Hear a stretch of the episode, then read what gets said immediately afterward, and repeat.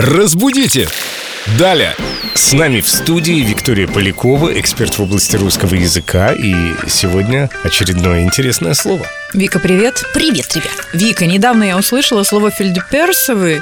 Где-то там ёкнуло в подкорке. Что-то же оно означает эдакое, но уже не вспомнить, что означает слово фельдеперсовый. Это из какого века и в чем смысл этого выражения? Сейчас сдуем древнюю пыль с этого слова и расскажем. Вообще, действительно, оно очень старинное, но сейчас у него появилось еще другое значение. Есть прямое значение фельдеперсовый, то есть сделанный из фельдеперсок, чтобы вы думали. А что Потому это? что фельдеперс это ткань такая, шелковистая трикотажная ткань. Из нее шили перчаточки, нижнее белье, всякие красивые штучки.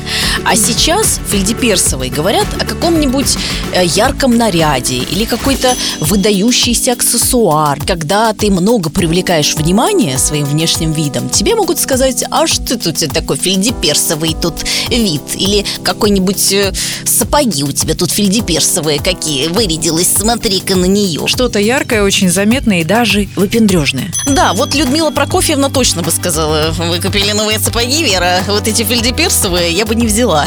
И, кстати, из французского языка вообще пришло это слово. Это даже не слово, а выражение «филь де перс», которое переводится как «персидская нить» И изначально у него было такое жесткое произношение То есть «филь де перс» А когда мы сейчас уже говорим, мы говорим «филь де персовый» То есть у нас так все смягчилось, но иронии не убавилось. Да и шелк мягче теперь. Ну так, поди Технологии. Технологии, прогресс Ну что ж, прогресс и фельдеперс идут рука об руку, и это здорово.